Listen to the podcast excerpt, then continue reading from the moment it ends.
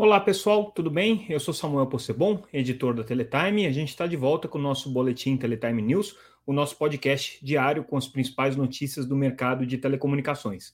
Se vocês ainda não acompanham a Teletime, entrem lá no site www.teletime.com.br e fiquem ligados nas principais notícias no, e tudo que acontece no mercado de telecom, internet, mídia, enfim. A gente acompanha aí o que tem de mais importante acontecendo no mercado de conectividade. É, vocês também podem se inscrever para receber a nossa newsletter gratuitamente no seu e-mail. É, todas as notícias que a gente vai ler e comentar aqui são é, gratuitas também no site e vocês podem acompanhar sempre pelas redes sociais, é, como arroba Teletime News. Estamos lá no LinkedIn, no Facebook, no Twitter e também no Instagram. Então acompanhem a gente, fiquem ligados no que acontece no mercado de telecom. Começando então com o nosso noticiário é, dessa terça-feira, dia 22 de fevereiro de 2022, a gente traz é, como destaque o balanço da Vivo. É, ela soltou o balanço referente aí ao quarto trimestre, portanto, ao ano passado, ao ano de 2021. E aí o grande destaque para o balanço da Vivo, que dá sequência a publicações de balanços que a gente vai ver aí até é, o final do, do, do, próximo mês. A gente já teve a divulgação da Claro alguns meses atrás, agora algum, algumas semanas atrás, agora da Vivo, e a gente ainda vai ter a, a publicação do balanço da Oi, é, e, e, e, é, logo se fecha aí o quadro com o balanço da TIM também. Então a gente é, destaca no balanço da Vivo especificamente, que foi publicado essa noite, é, dentro do plano estratégico da empresa, que é focar nos segmentos móveis e no segmento baseado em fibra, né? Os resultados têm sido bastante animadores aí. Hoje, 90% das receitas da Vivo já vem desses dois segmentos, celular e, e, e, serviços baseados em fibra ótica, que significa que os serviços que ela chama de legados, é, que são serviços baseados na rede de cobre e o serviço de DTH na TV por assinatura, é, representam só 10% dessas receitas.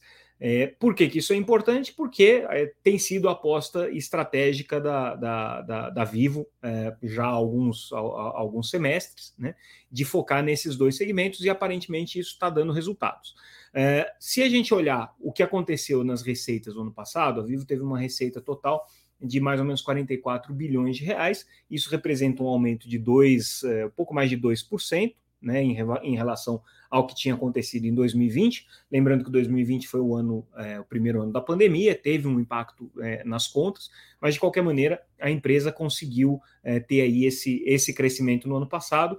E no último trimestre, especificamente, o crescimento foi um pouquinho maior, quase de 3%, aí, com um total de receitas na casa aí de 11 bilhões. É, se a gente olhar só esse segmento que a Vivo uh, considera mais importante, que é o segmento que ela chama de receitas core, né? É, receitas é, essenciais dela, que estão baseadas em fibra e no segmento móvel. Aí o segmento, o, o, crescimento dela foi mais significativo no ano, foi de 6,2%. Portanto, o que segurou, na verdade, foi a telefonia fixa baseada nas redes de cobre, no, no antigo STFC, o, a TV por assinatura baseada em satélite, DTH, que ela tem perdido base aí é, seguidamente, né? É, ela cresce um pouco na, na, na, TV por assinatura por fibra, mas perde base no segmento de DTH.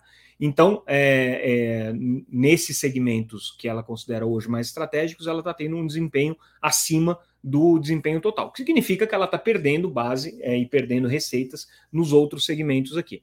No segmento móvel, especificamente, né, a, a Vivo teve um, um, um resultado é, também importante, ela cresceu 3% aí no segmento pós-pago, que é o mais é, é o mais rentável para ela, né, que tem uma receita anual aí da casa de 22 bilhões de reais, e cresceu também 2,5% no pré-pago. Então, também o pré-pago tem, tem tido um, um resultado importante para a empresa.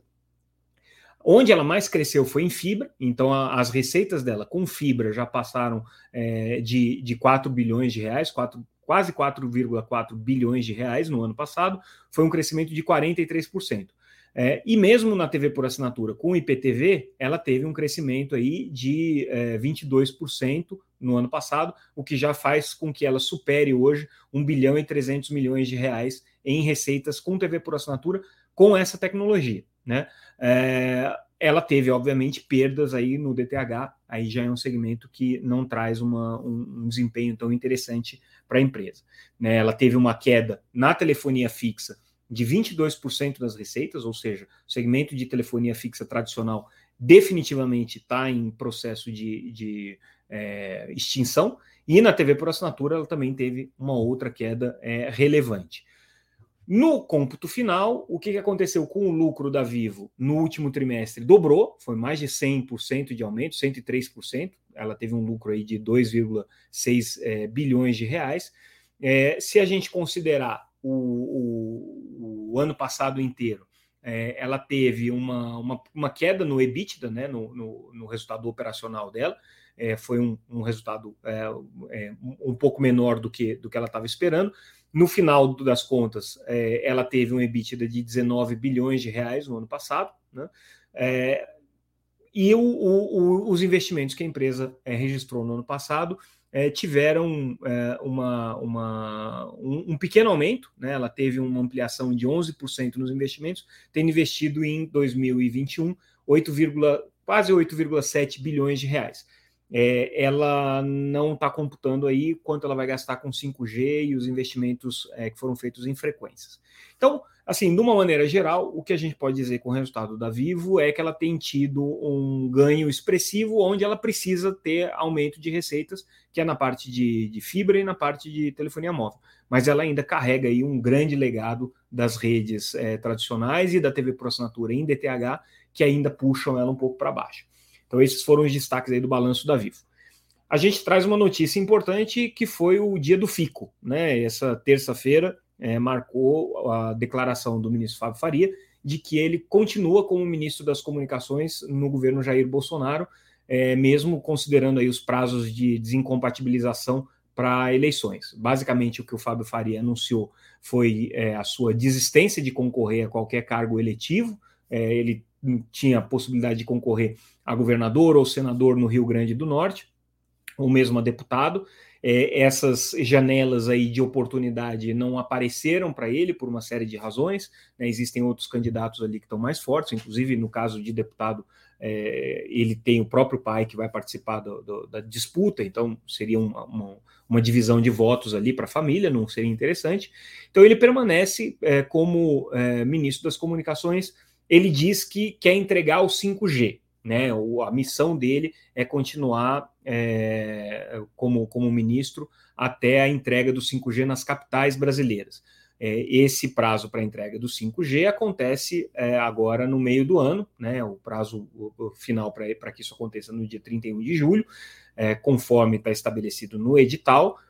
Porém, é, tem um, algumas ressalvas que a gente precisa fazer para que esses é, é, marcos aí do edital de 5G se cumpram, é necessário que você cumpra algumas etapas antes é, disso aí poder é, ser liberado, né? Dessas frequências poderem ser liber, serem liberadas.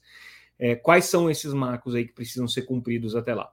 É, primeiro, a gente tem que conseguir fazer a limpeza da faixa de 3,5, que significa tirar os canais da banda C estendida, que hoje servem para serviços corporativos via satélite. Então, esses canais precisam ser liberados precisam ser instalados filtros nas antenas de banda C é, para evitar possíveis interferências, e o que é mais difícil, precisa ser feita toda a migração da base de é, TV aberta via satélite, que hoje recebe os sinais pela banda C, que tem as parabólicas, precisa ser migrada para a banda KU, que é uma outra frequência, que usa parabólicas menores, é uma outra tecnologia, uma tecnologia já digitalizada, Porém, é, é, um volume muito grande de domicílios que precisam passar por esse processo de migração.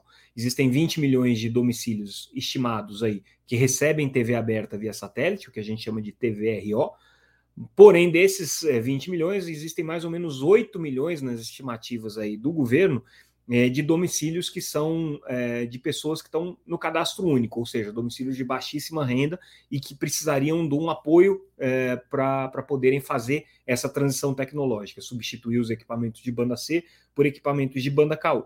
Isso daí vai ser feito com o subsídio do leilão de 5G, que reservou uma quantidade expressiva de recursos para essa é, é, migração, mas é preciso primeiro encontrar essas pessoas, onde que estão essas pessoas que estão no cadastro único e que utilizam parabólicas em banda C, trocar os equipamentos dessas pessoas. Para que se possa trocar os equipamentos, é preciso comprar esses equipamentos. Para que se precise, para que se possa comprar os equipamentos, é preciso definir as especificações técnicas desses equipamentos. Então, isso, nada disso ainda aconteceu, né? É, ou seja, precisa definir quais são as especificações, precisa encontrar as pessoas e precisa fazer a distribuição desses kits e a instalação desses kits.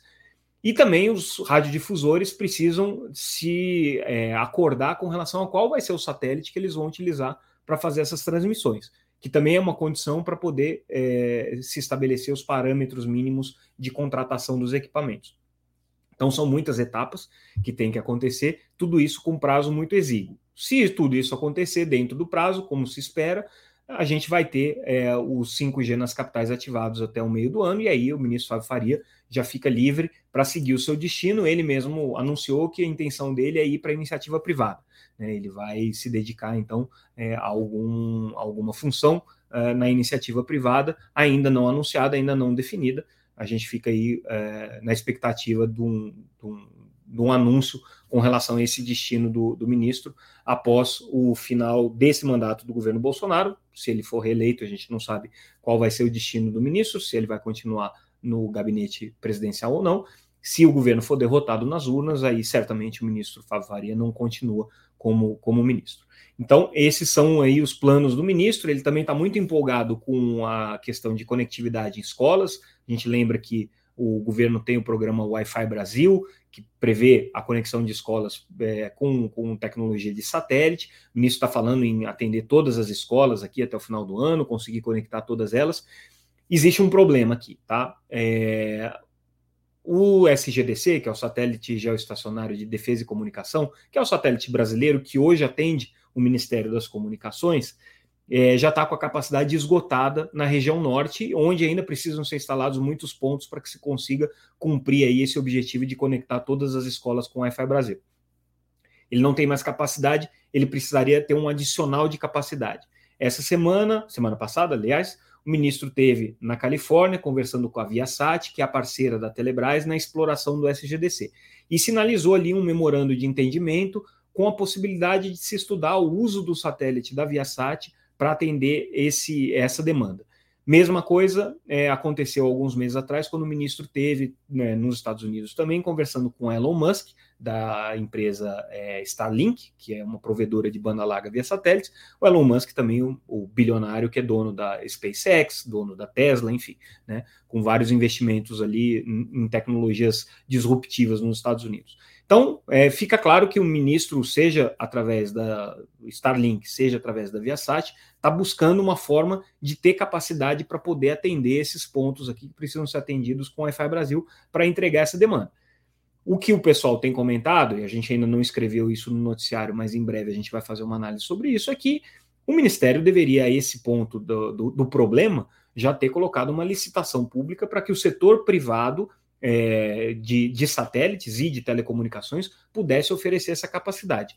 Numa das declarações que o ministro deu hoje, é, nessa coletiva em que ele anunciou o, o dia do FICO, é, ele falou que ele tem intenção de buscar iniciativas privadas para ver o que, que eles podem fazer em termos de doações para atender essas demandas de satélite. Não ficou claro se é, a iniciativa privada que ele se refere é o setor de satélites privado ou se são qualquer é, é, provedores de, de, banda larga de telecomunicações. E ele também usou a expressão doação, que é uma é, palavra um pouco complicada quando você está falando de um negócio que envolve investimentos, que envolve né, custos pesados aí para você instalar uma tecnologia de, de banda larga em uma escola, não é uma coisa tão simples parece que o Elon Musk estaria disposto a fazer algumas doações de kits. A questão é saber quantos kits, se são um, se são dois, se são milhares, né, e onde que esses kits vão ser colocados.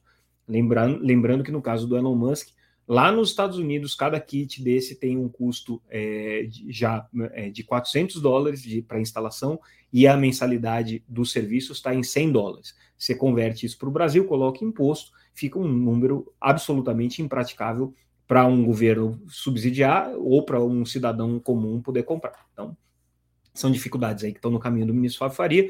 Tudo isso no contexto do, da decisão do ministro de permanecer no governo Jair Bolsonaro. Então, essa turbulência o setor de telecomunicações não vai viver até, pelo menos até o final das eleições. A gente deve ter ministro Fábio Faria aí na, na cadeira de principal é, executivo do setor é, no, no, na formulação de políticas públicas.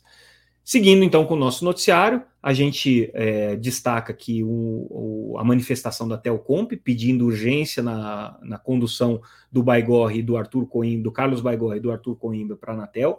A gente lembra que Carlos Baigorre está indicado para a presidência da Anatel, Arthur Coimbra, que é o atual secretário de Telecomunicações, está indicado para ser um dos conselheiros da Anatel. É, as mensagens já foram enviadas ao Senado, estão dependentes aí da sabatina. Chegaram a ser marcadas as sabatinas no começo do mês, Porém, por conta da pandemia, isso foi adiado e existe a expectativa que após o carnaval haja um esforço concentrado e que essas sabatinas aconteçam. No meio do caminho, está tendo muita especulação sobre uma possível troca dos nomes. Então, o Carlos Baigorre não seria mais o presidente, o Arthur Coimbra, se assumisse, assumiria um mandato menor. É, tudo isso para poder contemplar uma articulação política que envolve o Centrão e, eventualmente, envolveria até é, o, o, atual conselheiro da Anatel, Emanuel Campelo, é, que ao que tudo indica, chegou a colocar o nome dele é, à disposição aí do governo para assumir essa presidência. E aí o que o setor de telecomunicações tem manifestado reservadamente, mas cada vez mais de uma maneira é, pública, já aconteceu com a Conexis na semana passada e agora até o Comp fazendo essa nota, é um certo desconforto com essa barganha política que está acontecendo em relação ao cargo de presidente da Anatel. O que o setor de telecomunicações quer é que sejam indicados nomes técnicos, e aí, nesse caso, tanto o Baigorre quanto o Arthur Coimbra preenchem esse requisito. É, são nomes que, no entendimento dessas associações, Conexis e Telcomp, dão uma certa estabilidade na agência, porque são nomes que contam com o respaldo da área técnica da, da Anatel, que contam com o respaldo dos outros conselheiros, é, e que não, não teria nenhuma surpresa de uma negociação política nessa história. O setor ainda não falou é, abertamente que não quer outro nome que não seja Baigorre e Coimbra, né? mas eles têm indicado que não querem é, uma, uma manipulação política desse, desse, desse comando da agência. Então, é, cada vez mais é, barulhenta essa, essa transição aí na Anatel. Vamos ver se depois do carnaval efetivamente acontece esse esforço concentrado e as sabatinas para o Baigorre e para o Arthur Coimbra acontecem, mas por enquanto o bastidor aqui é de um, uma certa apreensão no, nos setores regulados. Próxima notícia, a gente é, traz aqui a informação de que a Anatel autorizou a Oi a incorporar as outorgas de banda larga e TV paga da Oi Móvel. Na verdade, tudo isso aqui é uma uma, uma manobra é, societária complexa, porque a, a, Oi tinha determinados, determinadas empresas, determinados CNPJs que eram detentores é, dos, do, das diferentes licenças ali na Anatel. Como a Oi Móvel foi vendida, é, foi preciso passar essas outorgas que a Oi Móvel detinha em TV por assinatura, em celular, em banda larga, passar essas licenças para outros veículos do próprio grupo Oi, que são veículos que vão continuar existindo depois que a Oi Móvel for vendida. Então, o que aconteceu aqui foi só a transferência dessas outorgas de banda larga e de TV paga para a Oi, que vai continuar existindo, a chamada nova Oi, né? E ela vai continuar prestando esse serviço, tanto banda larga quanto é, o serviço de TV por assinatura. Então, é, a Anatel autorizou mais esse passo aí na, na reestruturação societária da Oi, que é uma parte importante do processo de capitalização e de recuperação judicial, e aí a empresa concluiu mais essa, essa, etapa. Outra etapa concluída hoje foi um pequeno, um discreto aumento de capital que a Oi anunciou para cumprir determinados compromissos, são um, um aumento de capital de 4 é, milhões e meio de reais, então não é uma, uma cifra expressiva com, com relação ao tamanho da, da empresa, né? mas de qualquer maneira isso gera uma diluição dos, dos acionistas minoritários, então existe aí a opção de que eles também façam aportes é, nessa quantia. Então, ah, foi uma pequena operação financeira aqui aprovada pela Oi, dentro do plano já previsto de recuperação estratégica. A gente tinha noticiado na semana passada que o Alex Júcio tinha deixado a associação NEL e que ele seguiria no mercado de telecomunicações, como a gente antecipou, e aí hoje, de fato, ele foi anunciado como o principal executivo da área de marketing e comercial da FI Brasil, que é a empresa neutra de fibra do grupo Telefônica, que tem ali como sócio o fundo canadense CDPQ a Fibrasil tem como missão é, conseguir é, ampliar a infraestrutura de fibra, tendo como parceiros os pequenos e médios provedores de acesso Brasil afora. É uma empresa que foi criada com esse propósito também. O primeiro propósito é atender às demandas da própria Vivo na, no desenvolvimento da infraestrutura de banda larga. O segundo propósito da Fibrasil é, é ter mais receitas, ganhar clientes a partir da oferta de redes neutras para pequenos e médios provedores de acesso. É, o Alex, que está assumindo aqui a função de diretor de marketing e comercial da, da empresa, tem uh, relações com todos esses pequenos provedores há muito tempo, porque a NEL, a Associação NEL que ele presidia, é uma associação que teve justamente a, a função de representar institucionalmente boa parte dessas empresas, pelo menos as maiores entre os pequenos provedores, e de ajudá-los a desenvolver negócios. Então, é, o que o Alex está fazendo, na verdade, é levando o seu portfólio de relacionamento que ele já tinha ali na Neo TV para a FIBrasil. Foi uma contratação é, bastante inteligente aí do nosso ponto de vista da FIBrasil, porque leva uma pessoa que já tem um, um canal de acesso muito bom com os provedores. Então, é, cortou aí um caminho importante. Outra notícia que a gente traz é com relação à mudança de nome da Copel Telecom. A gente lembra que ela precisa é, devolver o nome para Copel Empresa de Energia, né? É, é, ela tem um tempo é, curto aí de, de uso dessa marca Copel Telecom. Então, é, eles já estão promovendo o processo de, de alteração. Já tinham no final do ano passado anunciado a contratação dos, é, das personalidades Rodrigo Hilbert e Fernanda Lima, o casal é, para serem garotos propaganda da, da Copel Telecom, e agora a estratégia deles vai ser a de dar para cada um desses é, garotos propaganda, para o Rodrigo e para Fernanda, é, uma das marcas. A uma das marcas que pode ser escolhida é a marca Nova, a outra marca que pode ser escolhida é a marca Liga. Então, o público vai escolher entre esses dois nomes, ou Nova ou Liga, qual vai ser a nova marca da Copel Telecom. Esse processo vai acontecer aí nos próximos, nas próximas semanas, né? E, e a decisão deve ser anunciada em abril. Tá? É, isso aí acompanha todo o plano de marketing da empresa, de, de, de posicionamento e tudo mais. Então é uma, é uma, uma estratégia de é, trazer essa nova marca. Lembrando que a Copel Telecom tem sido uma empresa bem agressiva aí no mercado de fibra ótica, tem adquirido algumas operações de fibra no interior de São Paulo, tem crescido aí a taxas que a gente apurou de mais ou menos 10 mil novos clientes por mês, entrou no leilão de 5G, tanto através da própria Copel Telecom quanto através da Sercontel, que é a empresa do mesmo grupo, e ambas têm por trás o Fundo Bordeaux, que é um fundo de é, investimentos é, capitaneado aí pelo Nelson Tanuri, um personagem já emblemático do mercado de telecomunicações brasileiro. Tem também o ex-ministro Hélio Costa como presidente do conselho, e é um grupo que promete aí fazer bastante é, barulho daqui para frente. É, fizeram já durante o processo de julgamento da venda do imóvel para Tim Claro e Vivo no CAD, foram uma das partes ali que, que, que, mostrou objeção, estão inclusive agora entrando com alguns recursos com relação a isso.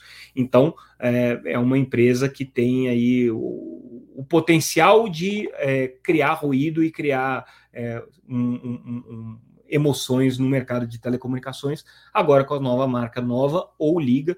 Vamos ver qual vai ser a marca é, encampada pelo Rodrigo Hilbert, qual vai ser a marca encampada pela Fernanda Lima e qual dos dois vai se mostrar mais popular. Eu tenho meu palpite aqui, mas vamos ver se, se ele se concretiza antes de eu, de, eu, de eu dizer se eu acertei ou errei. Não vou, não vou botar ele a público ainda. É, e aí a gente segue com o nosso noticiário, já finalizando o, as notícias de hoje. Brisanet assinando um acordo para é, explorar 5G em Jaboatão dos Guararapes. É, então esse serviço vai ficar disponível a partir de 2023. É a primeira cidade que a, que a Brisanet anuncia a disposição de já lançar o serviço de 5G. É, ela, eles vão fazer isso na forma de pilotos, a expectativa deles é entrar em operação comercial mesmo é, a partir de 2024, 2025, mas é, Jabotão dos Guararapes vai ser o primeiro caso é, de, de, de, uma, de uma oferta do serviço ainda no caráter experimental, mas uma forma da, da BrisaNet começar a se familiarizar com essa tecnologia. Lembrando que a BrisaNet levou é, as frequências do, do edital de 5G na, na região centro-oeste, é, levou também a faixa de 2.3 e 3.5 no Nordeste, então ela tem uma cobertura importante é, de 5G é, e vai ter que entrar nesse mercado, que é um mercado para ela bastante novo. Então, esse primeiro anúncio aí da, da BrisaNet, uma intenção de avançar na cidade pernambucana de Jabotão dos Guararapes. E é isso, pessoal. A gente fica por aqui. Esses foram os principais destaques do nosso noticiário dessa terça-feira, dia 22 de fevereiro. É, se vocês estão gostando, é, continuem ouvindo o nosso podcast ou assistindo o nosso videocast no YouTube, o conteúdo é rigorosamente o mesmo. E a gente volta amanhã, quarta-feira, com mais notícias sobre o mercado de telecomunicações. Obrigado pela audiência.